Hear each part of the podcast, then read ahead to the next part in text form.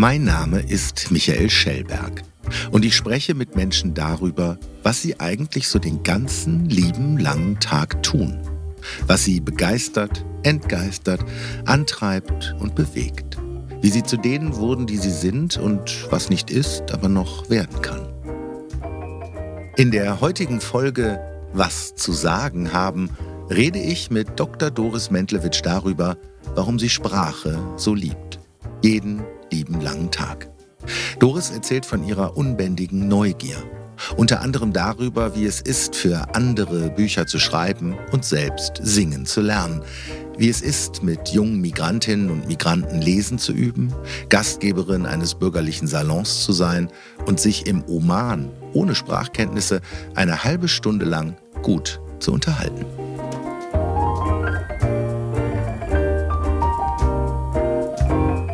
Der liebe lange Tag.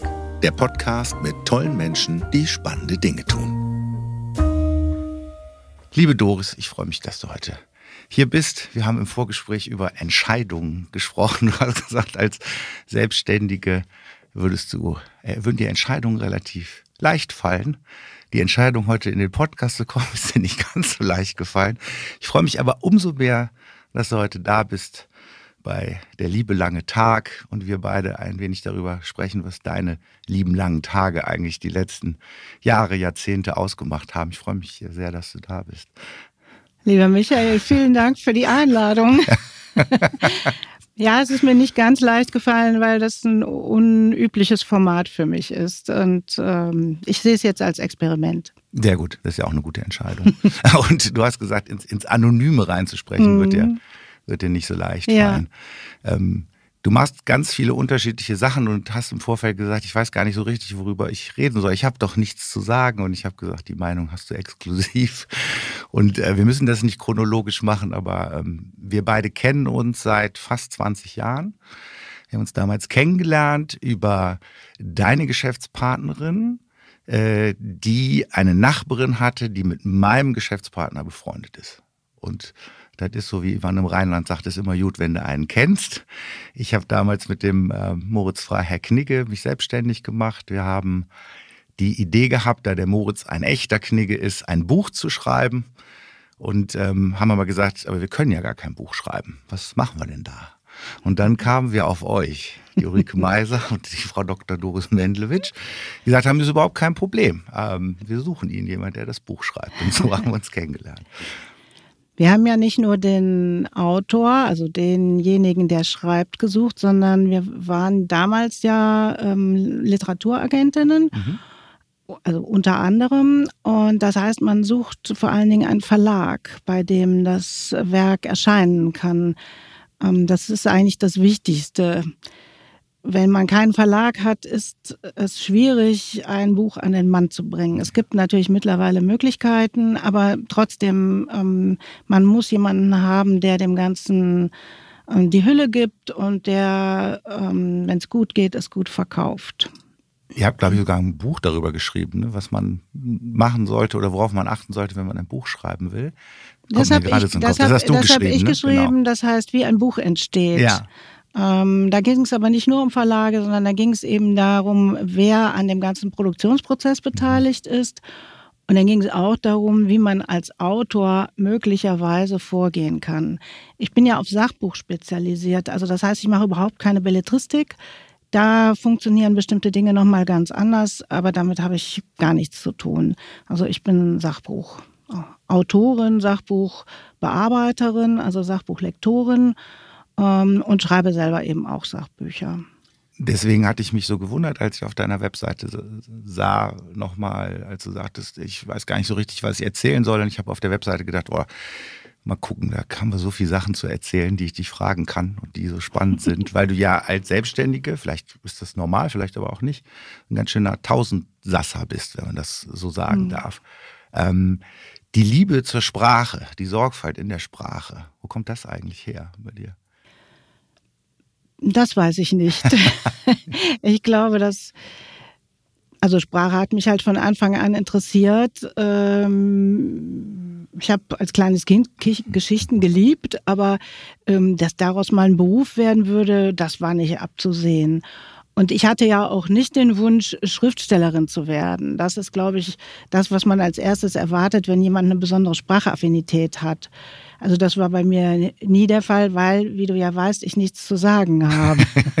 wie, wie jetzt ähm, wissen, ja. Genau. Und ähm, ich habe in, aber in der Schule auch, damals äh, wurde das Kurssystem eingeführt, ähm, habe ich Leistungskurs Deutsch gehabt, ähm, Nebenfach Literatur, also ich, Leistungskurs Englisch und dann noch Geschichte. Also ich habe mich eigentlich fast nur mit Sprache beschäftigt oder mit sprachlichen Themen. Ähm, und als ich dann das Abitur hatte, wäre das Normale gewesen, dass ich Germanistik studiere mit so einem, äh, mit so einem Hintergrund. Aber damals wurde man, wurden 80 Prozent der Germanisten Lehrer und das war klar, das wollte ich auf keinen Fall. Und dann habe ich mir ganz einfach äh, überlegt, was kann man mit diesen Fächern eigentlich machen, wo man ein möglichst breites Berufsfeld hinter, also vor sich hat, weil ähm, ich mich damals, ich konnte mir keinen richtigen Beruf vorstellen. Also ich war 19 oder 18 und ich hatte keine Ahnung davon. Ja, und dann kam ich darauf, dass politische Wissenschaft das Ideale wäre, weil da alle diese, sagen wir mal, Neigungen und Begabungen, die ich hatte, irgendwie gut aufgehoben sein könnten. Und dann habe ich das gemacht und habe mich beworben ähm, und hatte aber gedacht, wenn das zu äh, politisch oder geisteswissenschaftlich wird, ist es auch nicht das Richtige. Und dann habe ich mich äh, in einem integrierten Studiengang angemeldet, ähm, der hieß Sozialwissenschaften. Und äh, es war so, dass man das Grundstudium für alle sozialwissenschaftlichen ähm, Fächer gleich hatte und dann konnte man sich entscheiden. Aber ich war eigentlich von Anfang an auf dem Trip politische Wissenschaft und da politische Theorie. Das fand ich am interessantesten. Und dann habe ich das gemacht. Englisch hast du auch noch gemacht? Ne? Englisch habe ich auch noch gemacht, aber das, das ist äh, eigentlich nur so. Nicht so. Ja, nebenbei. lief neben da, nebenbei. Eine Politik hatte ich ja auch bis heute eigentlich nicht losgelassen. Wisst ja selber auch politisch aktiv. Ich bin politisch aktiv, aber eigentlich war ich das, äh, sagen wir mal, in einem formalen Sinne mein ganzes Leben lang nicht. Ich würde schon sagen, dass ich so eine, also unabhängig von irgendwelchen Parteizugehörigkeiten, eine Urliberale bin. Ähm, weil ich äh, Vertrauen in das Individuum habe, aber natürlich auch Ansprüche an das Individuum stelle. Und, das, und ich bin der Ansicht, dass sich die der Staat möglichst raushalten soll aus der Gestaltung der individuellen Lebensentwürfe. Der muss die Rahmenbedingungen liefern. Aber das Eigentliche sollte man schon selbst machen können, aber auch wollen. Ja, also so diese Versorgungsmentalität oder diese Versorgungsansprüche, die stoßen mir unangenehm auf. da kommt natürlich auch das Selbstständige wieder raus. Ich ja. wollte gerade sagen, da kommt das Selbstständige ja, wieder also, raus. Da mhm. kommt ähm, auch ein, eine Neugier, eine Wissenslust raus, Dinge auch selber zu organisieren. Ähm, zum Beispiel, du machst ja einen bürgerlichen Salon. Da ja. solltest du auch mal ein paar Worte drüber verlieren, weil ich da als Zuhörer auch ganz viel zu sagen könnte, wie viel Freude das macht. Aber wie kommt man darauf, einen bürgerlichen Salon zu etablieren. wer kommt da hin als, als Zuhörer und Zuhörerin und wer redet da zu was? Ähm, und warum macht ihr das seit 2014, glaube ich, schon so großen Spaß? Und mir auch als meist Anwesender.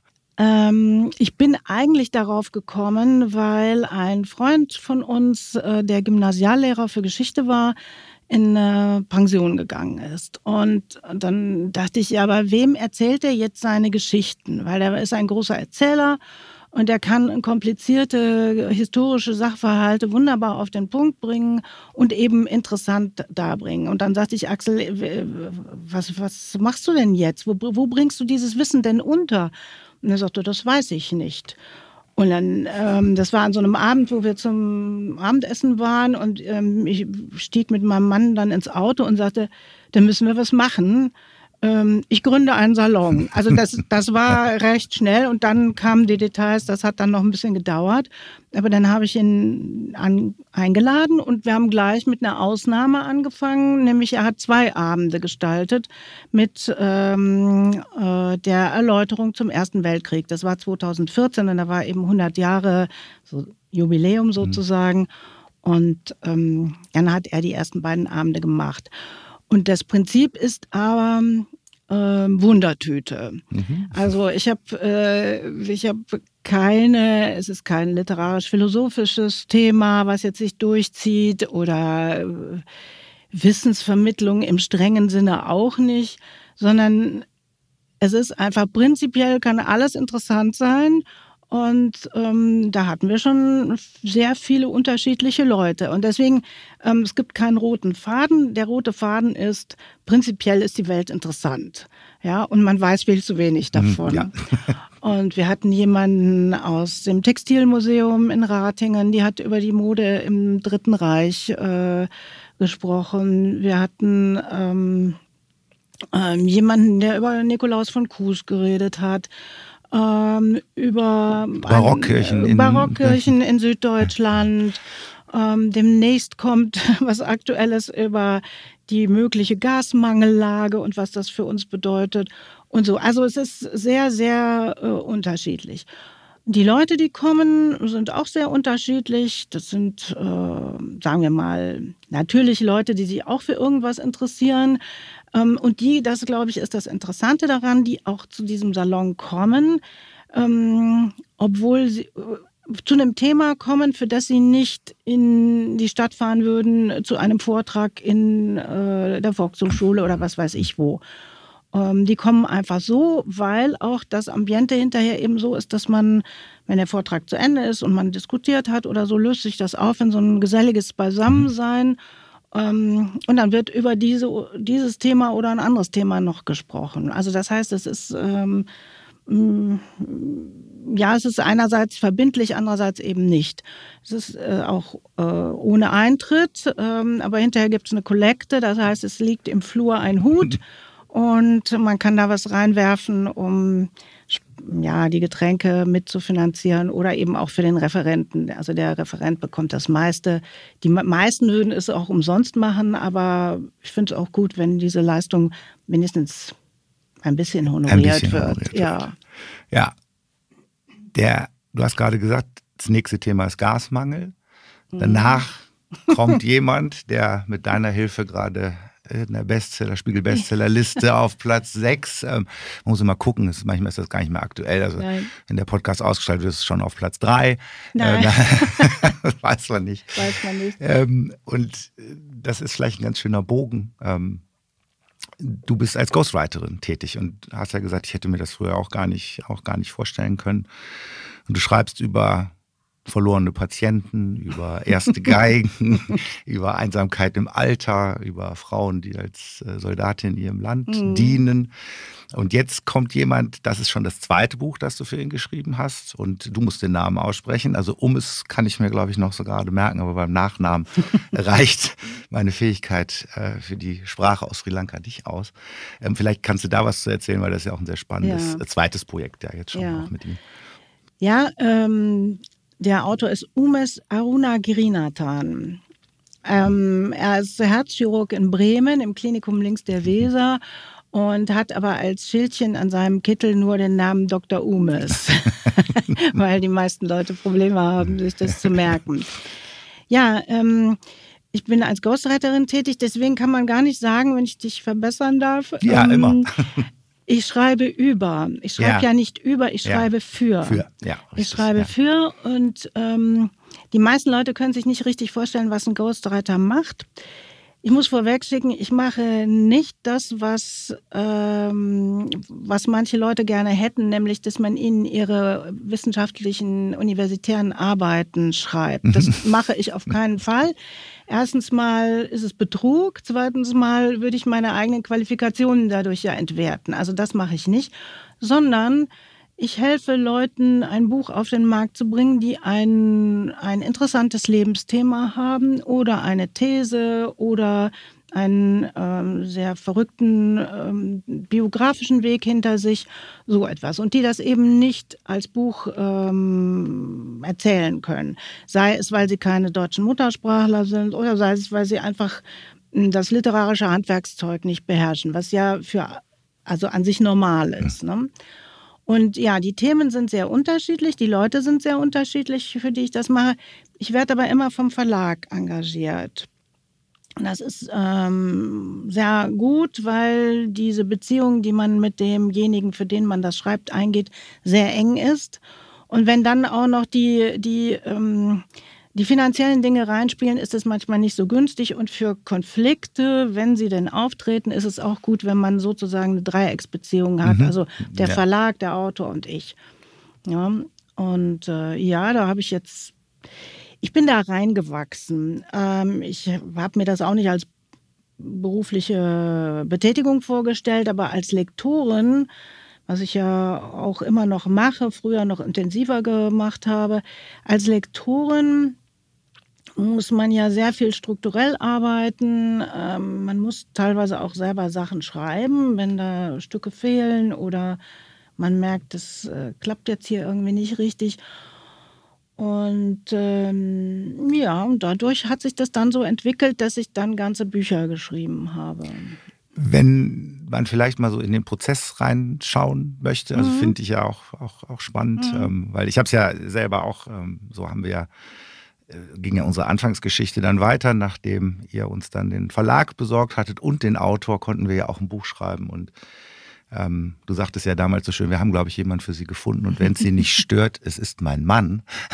dann haben wir gesagt, das stört uns erstmal überhaupt nicht, wir können uns ja mal kennenlernen. Und das hat ja, wie gesagt, sehr gut funktioniert, sodass wir auch da heute gut befreundet sind. Und ich mir gar nicht mehr vorstellen kann, dass ich den Leo damals äh, gesiezt habe. Aber so war es am Anfang. Genau, das hat ein bisschen gedauert, bis wir dann das Du eingeführt hatten. Deswegen kenne ich es natürlich aus der ähm, mhm. beobachtenden äh, Position. Der, der Moritz war natürlich damals dann noch ein bisschen mehr im Fokus. Aber wie funktioniert das eigentlich? Also jemand hat ein Thema, ähm, und sagt, ich möchte, ich habe ich hab was zu erzählen oder der Verlag kommt auf jemanden zu, sagt, mhm. Mensch, wir haben Dr. Umes, wir haben sie entdeckt und mhm. wollen sie nicht mal ihre Lebensgeschichte erzählen? Und dann triffst du dich mit ihm und was passiert da eigentlich? Das erste ist, dass ich versuchen muss festzustellen, ob die Chemie zwischen uns stimmen kann. Das ist noch vor jedem Vertragsabschluss. Ähm, das ist das A und O. Da muss man natürlich Vertrauen haben, dass man bei einer Begegnung schon erkennen kann, wird das was mit uns beiden. Mhm. Ähm, ja, und wenn das, wenn man sagt, ähm, ich kann mir das vorstellen und derjenige sagt, ich kann mir das auch vorstellen, dann geht es erst los. Und dann machen wir das so oder mache ich das so, dass ich eine Gesprächsphase habe. Das heißt, ich, die Leute sind ja meistens nicht an meinem Wohnort, aber ich fahre dann eben so, sagen wir mal, fünf, sechs Mal für jeweils ein, zwei Tage dahin und nehme auf, äh, was derjenige zu sagen hat. Jetzt hat der natürlich auch keine konzise Geschichte zu erzählen, sonst könnte er auch ein Buch schreiben. Ähm, das heißt, ich muss das, ich muss selber recherchieren, ich muss mir Fragen überlegen. Ähm, äh, ich muss versuchen, ein Gefühl dafür zu bekommen, wo ist der eigentliche Punkt in der Geschichte. Bei, sagen wir mal, eher sachorientierten Büchern ist es nicht so heikel, aber bei Büchern, wo es viel um die persönliche Entwicklung geht, muss man schon manchmal ein bisschen bohren, manchmal nicht bohren, aber dann da wieder drauf zurückkommen mhm. und so. Ja, und dann versuche ich auch, also sagen wir mal so, ich stelle Hausaufgaben für den nächsten Termin Sag, hier, darüber müssen wir noch sprechen und da und darüber. Dafür könntest du vielleicht das und das nochmal dir überlegen oder nochmal recherchieren in deinen alten Unterlagen und so. Und dann habe ich eine Menge, Menge Stoff. Ähm, das muss ich alles transkribieren. Äh, das ist sehr, sehr viel Arbeit und eine sehr ermüdende Arbeit. Ähm, aber ich habe noch keinen Weg gefunden, um mir das zu ersparen, weil in der Transkription sich dann bei mir auch schon Ideen entwickeln, wie strukturiere ich das. Also der Stoff ist ja ein Berg, da sind viele Wiederholungen drin, aber da sind auch kleine Körnchen drin und womit fange ich an? Ja, und worauf läuft das Ganze hinaus? Was ist, was ist der Fokus? Was ist der rote Faden? Wo, was soll es eigentlich sagen? Ja, und dann muss ich ja auch relativ früh ein Exposé schreiben für den Verlag, weil der Verlag äh, frühzeitig das Buch ankündigen muss und einen Inhalt versehen, also mit einer Inhaltsangabe präsentieren muss. Ähm, also da laufen teilweise Sachen parallel. Wenn es ein Autor ist, mit dem ich noch nicht zusammengearbeitet habe, muss ich auch relativ früh ähm, eine Passage, eine längere Passage, sagen wir mal 10, 20 Seiten schreiben um es ihm zu geben und das zu sagen, genau. und zu sagen, ist das dein das? Ton? ja, ja. Ja, ja, weil das ist das Allerwichtigste beim Ghostwriting. Ich habe ja zu vielen Dingen eine eigene Meinung, aber ähm, äh, es muss und manchmal bringe ich den Autor auch noch auf eine neue Idee und äh, auf einen Aspekt, den er sich noch nicht überlegt hat. Aber es muss so klingen, als hätte er es geschrieben, wenn er es hätte schreiben können. Ja, und das heißt, ich muss mich da schon sehr rein begeben. Und ähm, gleichwohl ist es so, dass man sehr viel von sich selbst auch in so ein Buch steckt. Ja, also und kein Ghost, kein anderer Ghostwriter würde das Buch genauso schreiben wie ich. Mhm.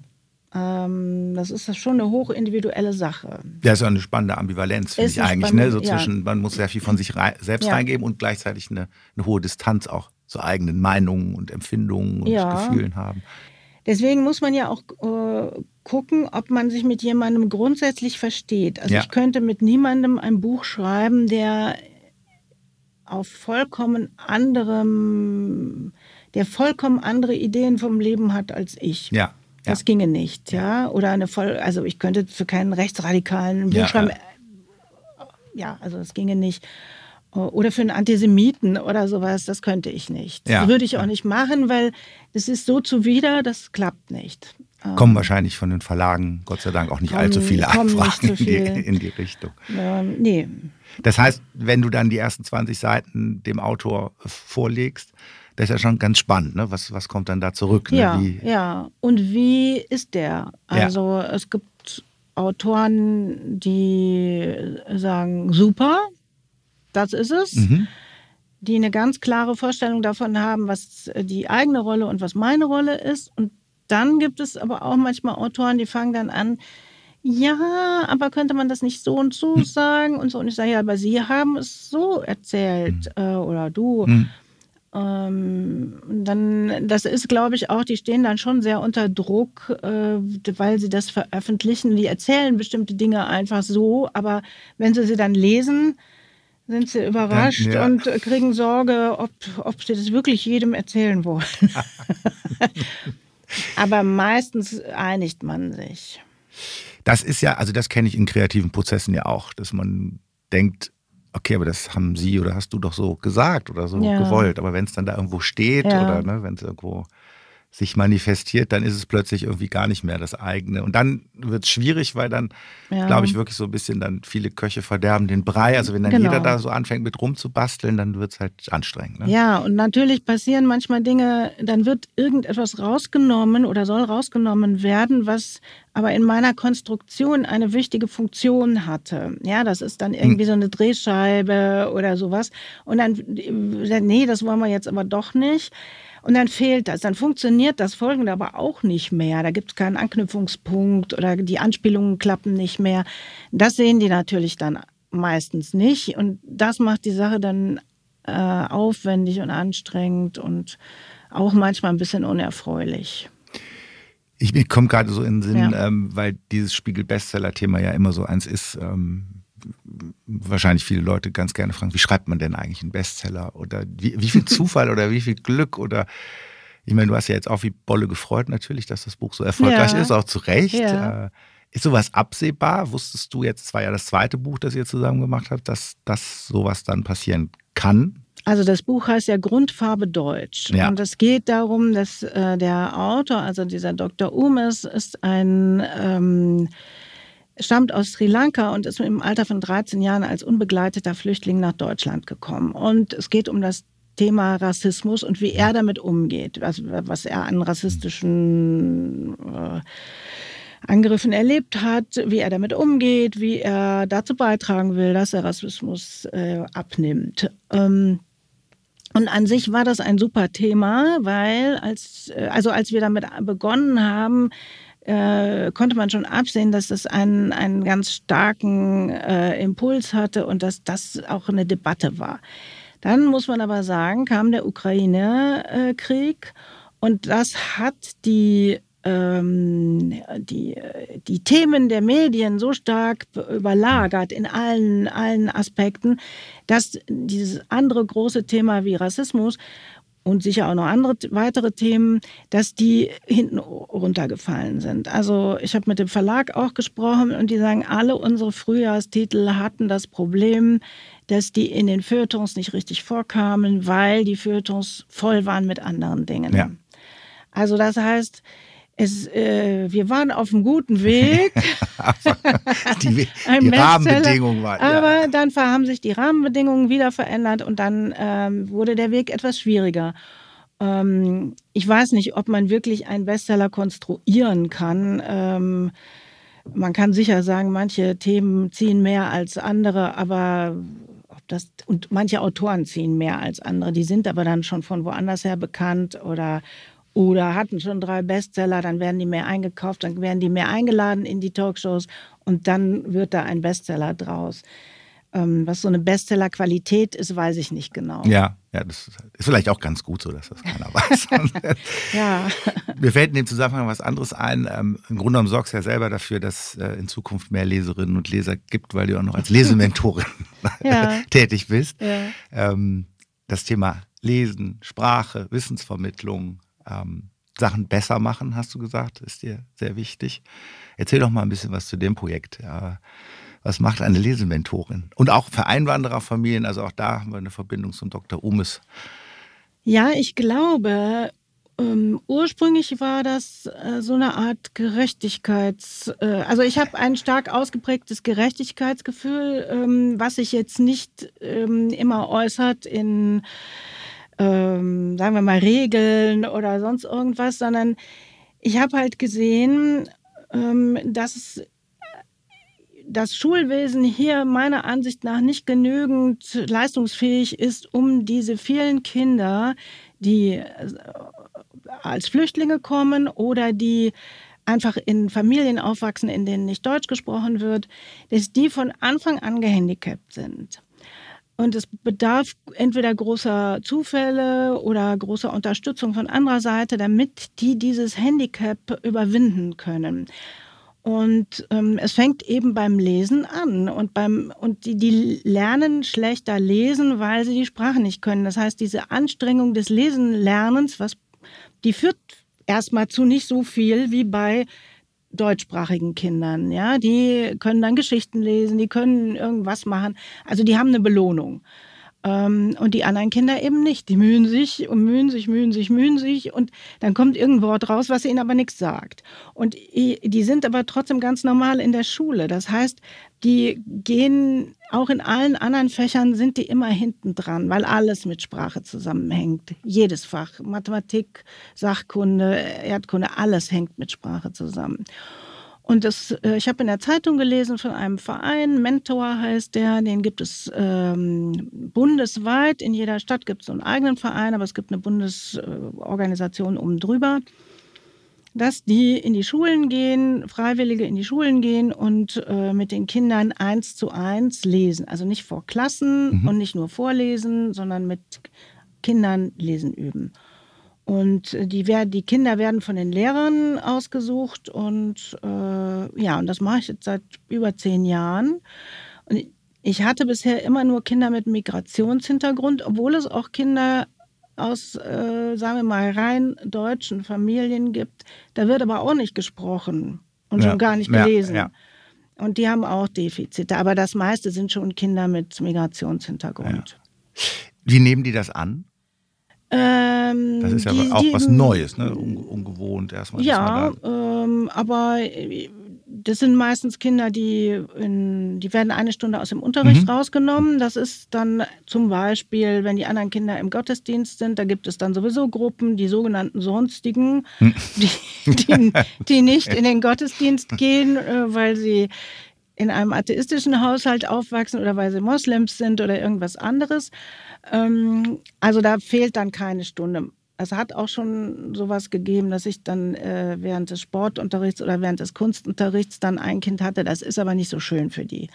Aber manchmal lässt es sich nicht anders äh, arrangieren. Und Ähm, ja, man muss gucken, dass die nicht den Eindruck haben, dass sie ein Defizit haben und deswegen ähm, eine extra Stunde noch kriegen, sondern man muss schon gucken, dass man das verkauft als eine gute Nummer. Ja. Ähm, und das ist dann eben extra lesen und ich gucke auch, dass ich Späßkes mache mit denen.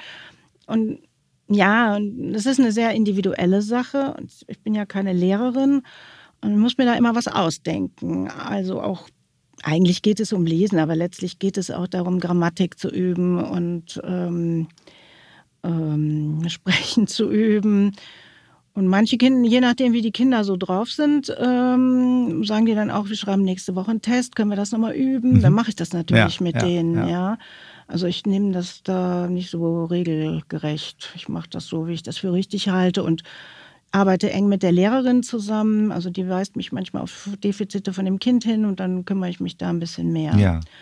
Ein Kind ist mir ja erhalten geblieben. Das ist jetzt ein junger Mann, äh, der nach der Grundschule in die Realschule ging und der mich am Ende der Realschule immer schon mal angerufen hat und gesagt hat, Doris, ähm, ich muss Gedichte interpretieren, das ist ein Grauen, du musst mir helfen. Und dann haben wir per Telefon oder Skype haben wir das gemacht und jetzt hat er tatsächlich im Abschlusszeugnis eine 2 gehabt in Deutsch Super. und er ist äh, stolz wie Bolle und ist auch auf ein Aufbaugymnasium jetzt gekommen und wir sind weiterhin mhm. regelmäßig, einmal in der Woche skypen wir und machen jetzt natürlich viel schwierigere Dinge. Ja, ja, schön. Aber es ist auch so, ich profitiere davon, ja, also ähm, es ist so, dass ich da auf neue Ideen komme, wenn ich mit den Kindern arbeite. Mir wird auch nochmal klar, wo, wo liegen die Schwierigkeiten für das Deutschlernen. Und jetzt hat es auch noch, das hat es sogar dazu geführt, dass ich noch eine Zusatzqualifikation erwerbe für Deutsch als Fremdsprache und Deutsch als Zweitsprache, weil ich gedacht habe, ich muss das ein bisschen professionalisieren weil ich mit der Didaktik nicht Bescheid weiß und so. Und das habe ich, hab ich jetzt angefangen. Es fällt mir gar nicht leicht, ähm, weil es natürlich ein vollkommen anderer Zugang ist als äh, die Praxis, die ich seit Jahren also ausübe. Ja, also eine ja. vollkommen andere Zugehensweise. Und muss ich über mich selber lachen, dass das ja, dass ich da kämpfen muss. Ja. ja, Herausforderungen sind ja nicht fremd. Nö. Nö. Und Beziehungsarbeit irgendwie auch nicht, ne? Also ich habe äh, Beziehungsarbeit? Der, ja, Beziehungsarbeit. Ich habe äh, auf der Seite nochmal, weil wir da auch schon mal drüber sprachen. Mhm. Ja, also wir haben ja jetzt das Thema, also beim Ghostwriting ist es wichtig, dass die ja. Chemie stimmt. Ähm, bei der Lesen-Mentorenschaft muss auch irgendwie die Chemie stimmen. Trotzdem braucht man, also man braucht einen individuellen Zugang, man braucht ein professionelles Konzept. Ja. Und du bist ja noch äh, zertifizierter Enneagramm. Coach. Und auch da geht es ja darum, hast, äh, steht auch, glaube ich, auf deiner Seite, deine Menschenkenntnis zu verbessern. Ja. Also das Zwischenmenschliche liegt dir ja schon am Herzen. Ja, ähm, ich hätte es jetzt so nie formuliert. ja, ich darf das ja von außen. Du darfst das. So, so nehme ich dich wahr. Ja, ja, das sagen wir mal so, ähm, weil du auch meinen Verbesserungs... Äh, Zwang erwähnt hast. Also ich habe schon ein starkes Bedürfnis, ähm, nicht in mir selbst zu ruhen und mich mit dem zufrieden zu geben, was es, äh, mir gegeben wurde, was da ist und was sich so, was sich so ergibt, sondern ähm, ich verstehe mich schon auch, sagen wir mal, als eine Bürgerin. Ja, mhm. das heißt, ich ähm, habe einen stark entwickelten Gemeinsinn und ich engagiere mich. Und das bedeutet aber natürlich, dass ich dauernd mit Leuten zu tun habe. Und ich hatte den Eindruck, dass es gut ist, wenn ich mich selber etwas besser kennenlerne, mhm. damit äh, bestimmte Konfliktsituationen nicht mehr so häufig vorkommen, wie sie früher schon mal vorgekommen sind. Ähm, und ja, das war sehr interessant für mich. Und dann habe ich diese Zusatzausbildung gemacht. Also ich, ich bin Enneagramm Business Coach, aber ich würde nie jemanden als äh, Business Coach beraten, weil ich da nicht fit genug bin. Aber für mich selber hat es sehr viel gebracht und dann natürlich auch für meine Arbeit. Das stimmt. Ähm, ja, und was die Zwischenmenschlichkeit angeht, das ist schon so, es ist aber fast immer eins zu eins oder ähm, in kleinen Gruppen. Also ich bin nicht der Typ, der eine große Arena bespielen könnte. nee, also wenn du das tust, das ist zwar keine große Arena, aber äh, das fällt mir jetzt auch gerade ein, die Sprache begleitet dich ja nicht nur schreibender und sprechender, sondern auch noch singenderweise. also wenn es große Bühnen gibt, dann gibt es die auf jeden Fall im Chor. Ja, also ja. da auch da noch, noch mal Sprache, nochmal Gemeinschaft. Auch da bist du ja keine Solosängerin, nee. aber äh, auch da ähm, fand ich auch interessant, ne? weil das äh, ja. kommt ja auch nochmal so dieses Thema rein. Dann vielleicht auch christliche Gemeinschaft spielt vielleicht auch noch äh, eine Rolle, aber weiß ich jetzt gar nicht in dem Chor, aber insgesamt. Nö. Chor, also da, das ist natürlich ja. nicht da wegzudenken, aber das war nicht der auslösende. Moment. Ähm, ich bin, äh, ja, ich singe als zweiter Sopran in einer Kantorei in Düsseldorf und ähm, mm, ach, es hat mich immer gestört, dass ich nicht singen konnte. Ja. Irgendwas stört immer. Irgendwas stört immer. Und ähm, dann war mal bei uns zu Besuch eine Gesangslehrerin mhm. und die sagte, ja, aber jeder kann singen mhm. lernen. Und dann habe ich gedacht, nee, na. Und ja, und dann hat die, äh, die, das war bei uns am Esstisch und es waren vielleicht zehn Leute da und dann hat die gesagt, das können wir jetzt gleich mal machen. Und dann hat die uns innerhalb von zehn Minuten ein, ein sardisches Olivenpflückerlied beigebracht. Und ja, der ganze Tisch sang. Und es fand ich so großartig. Und dann habe ich gedacht, okay, zu der gehe ich. Und ähm, ja, und dann habe ich jahrelang Musik und also Gesangsunterricht bei ihr genommen und ähm, bin ab und zu in einen Ferienchor gegangen, eben von dieser Kantorei. Und dann hat mir das doch gefallen, ähm, dass man da natürlich Werke aufführen mhm. kann und an Werken arbeiten kann. Das ist, kannst du alleine natürlich nicht so gut. Ja. Und äh, so ist das dann gekommen. Und ja. jetzt äh, bin ich jetzt auch schon, glaube ich, 15 Jahre in dem Chor. Und ähm, ja. ja. das, macht mir, das macht mir große ja. Freude, das muss ich schon sagen, obwohl äh, es auch teilweise sehr anstrengend ist, aber es macht mir große Freude, ähm, weil das das ist zwar Sprache, aber es ist natürlich wieder etwas ganz anderes als das, was ich den ganzen Tag tue. Ähm, es werden auch noch vollkommen andere äh, Organe beansprucht mhm. und es ist auch eine schöne Sache. Das ist das Schöne an einer Chorgemeinschaft. Ähm, es kommt auf alle zusammen an, aber es kommt auch auf jeden Einzelnen an. Ja, wenn du dich nicht reinhängst oder wenn du Fehler machst, stört das das ganze ähm, Gefüge. Das ganze Gefüge, genau. Und deswegen ist es eigentlich eine sehr spannungsreiche, schöne Geschichte.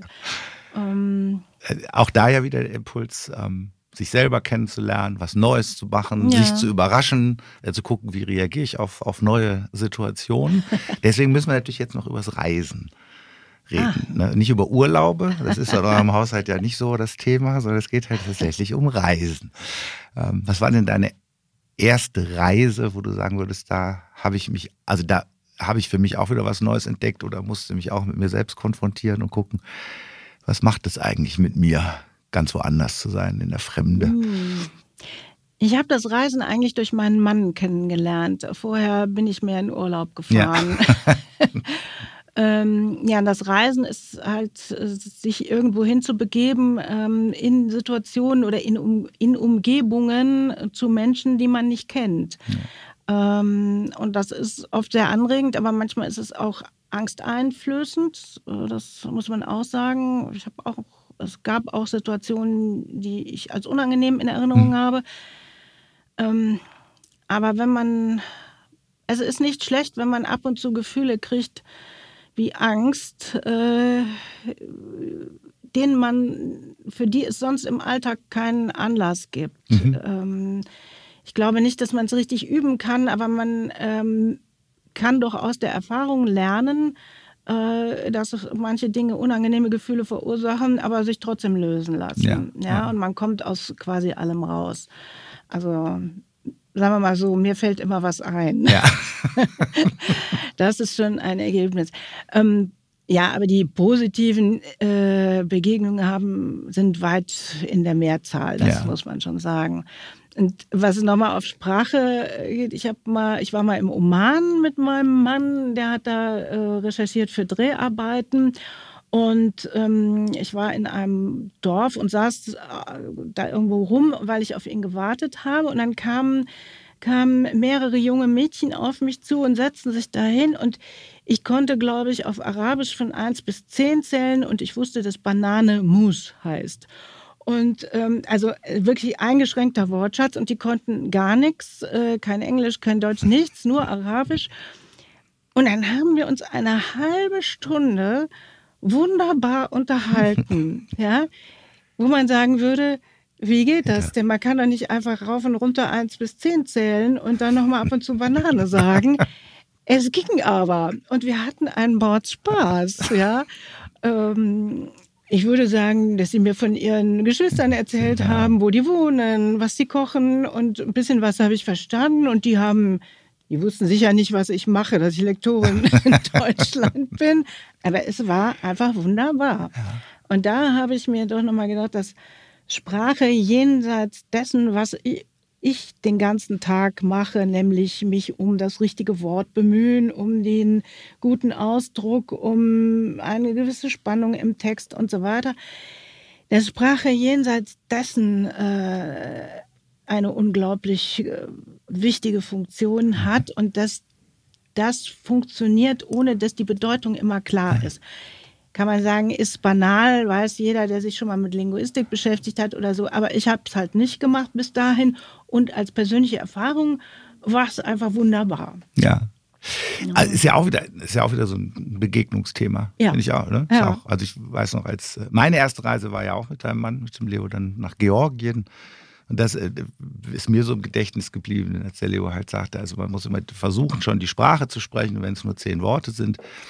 Aber das Schlimmste sind so unangenehme Gesprächspausen. Deswegen, also wenn dir nichts mehr einfällt, einfach auf Deutsch weiterreden, äh, lächeln und irgendwas wird schon passieren. Genau. Und das fand ich total spannend, weil ich irgendwie dachte, so, das wäre mir jetzt so selber nicht eingefallen, dann hätte ich da so verhuscht gesessen und nichts gesagt. Und dann läuft das halt einfach. Mhm. Deswegen. Ja. Das, und das, ich glaube, das kann man vielleicht auch mal lesen oder das mag irgendwie banal klingen, aber man muss es schon selber irgendwie erleben und in deinem Sinne eine Entscheidung treffen, nämlich jetzt weiterzureden und dann zu gucken, was passiert. Ja. Sagen wir mal so, also Smalltalk kann ich nicht gut, also kann ich auf Deutsch überhaupt nicht hm. gut. Ähm, in so einer großen Party, das fällt mir sehr schwer. Ähm, also Wetter ist zum Beispiel überhaupt kein Thema für mich. Hm. Ähm, aber wenn ich im Ausland bin, ist es etwas anderes, weil es da ähm, um was anderes geht. Also wenn ich da bei einer Frau, wenn wir da ein Zimmer gemietet haben und wir begegnen uns, dann möchte ich gerne was mit der, möchte ich eine Beziehung aufbauen. Und dann ähm, gibt es aber, das habe ich dann auch auf den Reisen gelernt, es gibt immer einen Anknüpfungspunkt. Zum Beispiel, wie schön der Garten ist. Oder mhm. ach, sind das Kartoffeln, die mhm. sie da anpflanzen. Ja. Und ähm, so, also es, da, da, das äh, funktioniert alles fast von selbst. Man muss nur mal irgendwo zupfen und dann kommt schon was. Und ja. die sagen dann auch was und dann stellt sich raus, dass die mal in Weimar waren oder irgendwas ja, und so geht es dann immer weiter. Ja, das mit den Anknüpfungspunkten glaube ich auch. Ne? Es, muss nur, es muss irgendwas auf dem Tisch, damit ja. man was damit machen kann. Und genau. wenn nichts da ist, kann man eben auch nichts machen. Nee, genau. Und dann äh, steigt, der, steigt der Stresslevel an. Genau, ja. ja. Ähm, Gibt es eigentlich, also von den, du hast ja ein paar Sprachen dann kennengelernt im Ausland. Also ob das jetzt Amarisch ist in äh, Äthiopien oder Georgisch.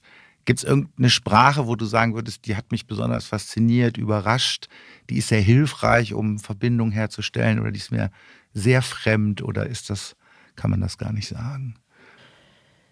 Ich glaube, das kann ich nicht sagen. Ähm, also rein vom Sprachlichen her kann ich es nicht sagen vom Effekt her hatte das Amharische die, die größte Wirkung. Also Amharisch ist eine der Sprachen, die in Äthiopien äh, gesprochen wird. Die gehört zu den semitischen Sprachen.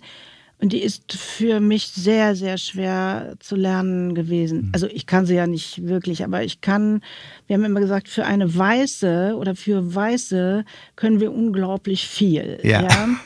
ja? ähm, das ist natürlich politisch nicht korrekt, aber es ist so gewesen. Und ähm, das hat uns ganz viele Türen geöffnet, weil viele von den ausländischen, äh, also von den Mitarbeitern ausländischer Organisationen verständigen sich natürlich immer auf Englisch, weil die auch mit gewissen Führungskräften nur zu tun haben. Und wir sind halt immer irgendwo im Dorf gewesen, da war das mit Englisch, funktionierte das alles nicht. Und ähm, insofern war das Amharisch wirklich ein Türöffner. Ähm, die haben sich totgelacht über, über die Fehler, die wir gemacht haben oder die komische Aussprache und so. Und das war natürlich auch sofort wieder ideal. Wir haben mit einem Lachen angefangen. Ja. ja? Es war sofort lustig. Ja, besser geht's nicht. Besser geht's nicht. Ja. Ne? Die Franzosen verstehen einen auch nie, wenn man es falsch ausspricht, aber die lachen so selten dabei. das, das weiß ich nicht. ja, aber das, da, da, kann man dann eben sagen, dass, der, dass das Amharische vom Effekt her eben so bedeutend für uns ja, war. Ja. Aber es war so schwer. War wirklich grausam schwer. Also, ja, ich habe hab das ja ab und zu auch nur mal bei euch gehört und habe ich auch gedacht, das war die erste Begegnung, als ich den Leo damals bei euch getroffen habe, war ja mit äthiopischem Kaffee. Also das äh, war also der Initiationsritus ja. damals in unserem ersten Gespräch.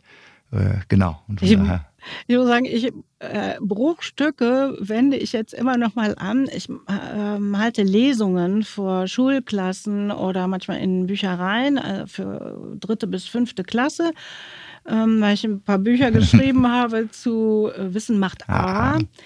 Und ja, dann werde ich eben manchmal eingeladen und dann sitzen da so 30 Kinder vor mir. Und das ist eine interaktive Lesung, weil diese Bücher eignen sich im Grunde nicht richtig zum Vorlesen. Ja, die sind, ähm, das sind Sachbücher auch, aber sehr witzig geschrieben. Aber zum Vorlesen ist das nicht so günstig. Und dann mache ich eben ähm, interaktive Lesungen. Das heißt, es, ich habe Material dabei und so weiter. Und es geht um Sprache, ähm, um Erfindungen. Da ist Sprache eine Buchstaben, Papier, auf dem man schreibt und so weiter und so weiter. Und da habe ich lauter Sachen dabei. Und ähm, das Alphabet gehört zu meinen Lieblingserfindungen und das versuche ich auch immer beizubringen, äh, was, wie, wie begünstigt wir sind mit unseren 26 Buchstaben. Und wenn man die äh, Kinder in Äthiopien sieht, die müssen 246 Buchstaben lernen. Ja, und dann habe ich auch was dabei. Und dann fragen die oft, äh, kannst du das lesen? Und ich sage, nein, kann ich nicht lesen, aber ich kann euch was sagen auf Amharisch. Und dann ähm, sage ich was, also Tenastelinje, Endeminacho, Hulum Turunau. Das heißt nur Guten Tag, wie geht es euch? Ist alles in Ordnung? Dann lachen die sich meistens kaputt, weil das auch hinten, also die Betonung ja. so komisch ist. Und dann sage ich, das kann ich euch beibringen. Wollt ihr? Die wollen immer. Und dann üben wir das und dann äh, klappt das auch. Und dann äh, sage ich, ihr seid wunderbar ähm, jetzt ausgerüstet, wenn ihr hier in Detmold oder wo ich da eben gerade mhm. bin, einen Äthiopier auf der Straße trefft, könnt ihr den sofort ansprechen. Und dann sagen, finden die das ganz normal und manchmal kommt noch die Frage, Woran erkenne ich den? Hatte ich jetzt auch gar nicht so eine unberechtigte Frage. Ja, und dann sage ich meistens, ach, das, das ergibt sich von das selbst. Und ja, das ist dann auch okay. Ja. Na, und das ist äh, schon eine exotische Nummer in diesem ganzen anderen Ding drin und ähm, das behalten die dann auch. das finde ich, find ich super, weil ich, also ich glaube, dass man lernt ja auch am besten, wenn man es wenn tut. Ja. Ne? Wenn man es wirklich macht. Ja. Ne? Und äh, es einmal hört und dann selber spricht und dann ist es auch, glaube ich, da und dann kann man es auch wieder, mhm. wieder abrufen. ja, also ich brauche noch ein bisschen, um den Satz zu lernen. können wir üben. aber eine, genau, können wir üben. Aber eine, eine lachende Begegnung ist auf jeden Fall. Ja. Und, und auch ein bisschen wie ein Chor stelle ich mir das auch vor, dass dann alle gemeinsam den ja. Satz halt sprechen. Ne? Ja. Das ist ja auch wieder ein Gemeinschaftserlebnis. Ja. Das kennen die ja aus der Schule, das machen die ja da öfter. Also das ist gar kein Problem. Das führt mich nochmal, das ist ja jetzt äh, privat, aber das, mhm. weil ihr ja auch Menschen seid, die unglaublich gerne äh, Menschen um euch habt und auch Gastgeber seid. Also das habe ich, äh, genieße ich, das habe ich genossen, genieße ich eigentlich ständig ja bei euch. Ähm, da kommt ja auch nochmal was dazu, also diese Lust ähm, an Leuten, am Diskurs, an interessanten Gesprächen, ähm, was dazu lernen und auch etwas, was man auch nicht unerwähnt lassen darf, es kommt auf deiner Webseite gar nicht vor, glaube ich, die Lust am Kochen. ja. Die gibt es ja auch. Die gibt es auch, ja.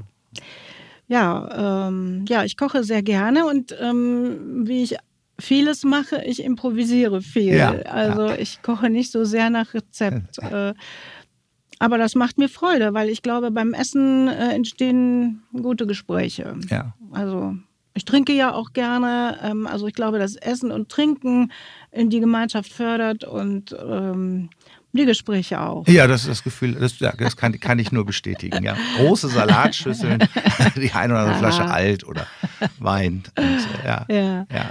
Nee, deswegen äh, wollte ich das auch nicht unerwähnt lassen. Das ja, könnte vielleicht, das, könnte vielleicht auf deine Seite noch aufnehmen. Oder das, vielleicht ein Rezept äh, für das mexikanische Rührei mit Koriander oder so. Nein, Nein das ist ja ganz, nah, ganz banal.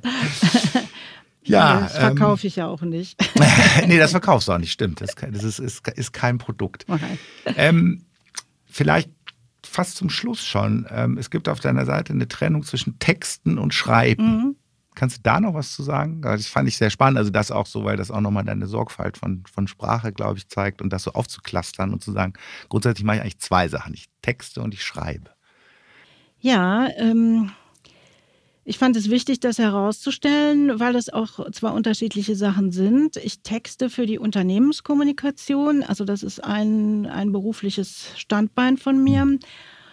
Ähm, und die Ausgangslage ist vollkommen anders. Ähm, als wenn ich etwas schreibe für einen Autor oder mhm. für sonst was, weil ein bestimmter Zweck damit verbunden ist. Also das Unternehmen oder ein Ziel des Unternehmens oder ähm, die Unternehmenskultur darzustellen. Ähm, und das heißt, da ist ein Auftrag, der relativ zweckgebunden ist. Mhm.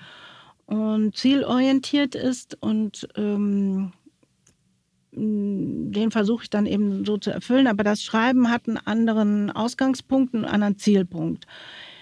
Natürlich versuche ich, wenn ich äh, schreibe für ein Buch äh, oder ja, für ein Buch, ähm, habe ich auch einen Ausgangspunkt und einen Zielpunkt, aber der liegt mehr in der Geschichte selbst. Mhm. Oder das ergibt sich mehr aus der Geschichte selbst. Und das ist was anderes. Ähm, und ich muss nicht unbedingt etwas verkaufen. Ja. Ich muss natürlich die Geschichte auch so attraktiv wie möglich erzählen, aber ich muss nicht direkt was verkaufen. Ja. Also der, der Produktaspekt ist etwas geringer ja. äh, ausgeprägt. Ja. Was ja dann, ja. Deswegen muss man das schon unterscheiden. Ja, ja danke für die Erläuterung. Zum Schluss, was habe ich mir überlegt, also was ich gerne von dir wissen würde, wenn jemand so mit Sprache hantiert und so sorgfältig hantiert und so gut, welches Buch sollte man unbedingt gelesen haben? Eins, bitte. Das kann ich nicht sagen. Die Frage kann ich leider nicht beantworten. Ähm, ich selber lese, was vielleicht überraschend ist, sehr, äh, relativ wenig. Also ich lese sehr viel Zeitung ja. um, und ich lese natürlich eigentlich den ganzen Tag. Ja. Aber Bücher lese ich relativ wenig ähm, weil ich oft nicht lang genug dranbleiben kann. Ja. Also wenn ich abends nach Hause komme, bin ich einfach müde ja, ich. vom Lesen. vom Lesen ja. ähm, aber es gibt doch ab und zu so mal ein paar Entdeckungen und ob du das Buch jetzt unbedingt gelesen haben müsstest, ja, nimm den, weiß ich nicht. Nimm, nimm das Große aber, daraus, also was, was du gerne gelesen hast. Genau, ähm, es, an, mhm. deswegen alles verknüpft sich mit allem. Angeregt durch die, äh, die äh, Arbeit an dem Buch Grundfarbe Deutsch äh, über die die Herkunft und die Integration in eine neue Gesellschaft habe ich, ähm, bin ich jetzt auf äh, Autoren aus dem Balkan gekommen. Und ähm, sehr gut hat mir gefallen Alexander Hemon. Der ist 1992 aus Bosnien. Der war in äh, Chicago, hatte ein Stipendium und dann, als der Krieg begann, ist er in Amerika geblieben und schreibt auf Englisch, schreibt aber sehr viele Geschichten, die über sein Herkunftsland, die sein Herkunftsland zum Thema haben. Und da habe ich gelesen, das ist ein Doppelbuch. Ähm, meine Eltern, und das geht bis zur Mitte, dann drehst du es um und dann fängt von der anderen Seite ein okay. anderes Buch ja. an. Alles nicht dein eigen. Mhm. Und, ähm, und ich finde, dass der großartig mhm. schreibt, dieses Entfremdungsgefühl, diese gigantischen Anstrengungen, die man unternehmen muss, um irgendwo wieder heimisch zu werden, an einem Ort, von dem man nicht kommt. Und was Heimat überhaupt bedeutet, was für ähm, ja, das für ein Gefühl damit verbunden ist, jenseits aller mhm. Traditionen. Ja, ja. und äh, ich finde, dass er großartige Worte dafür gefunden hat. Und das, das ist im Moment das Buch, was ich ja, aus dem letzten Jahr für das Wichtigste für mich halt. Ja. Vielen Dank, dass du es geteilt hast. Ja, dann kann ich jetzt eigentlich nur noch hoffen, dass du die Entscheidung, die du getroffen hast, dich wieder selbst zu überraschen, was Neues kennenzulernen, nicht allzu sehr bereut hast. Das weiß ich erst, wenn ich es mir angehört, angehört hast. Ich sage auf jeden Fall schon mal vielen Dank und ich glaube, man kann sich das ziemlich gut anhören. Das ist so mein Gefühl. Danke, ja. dass du da warst. Danke, Michael, dass du zugehört hast. Ja, das ist ja gerne. Hat großen Spaß gemacht. Tschüss. Tschüss.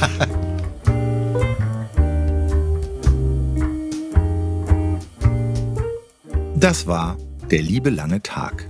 Der Podcast mit tollen Menschen, die spannende Dinge tun. Eine Produktion von Michael Schellberg und Michael Scheibenreiter Musikbetriebe.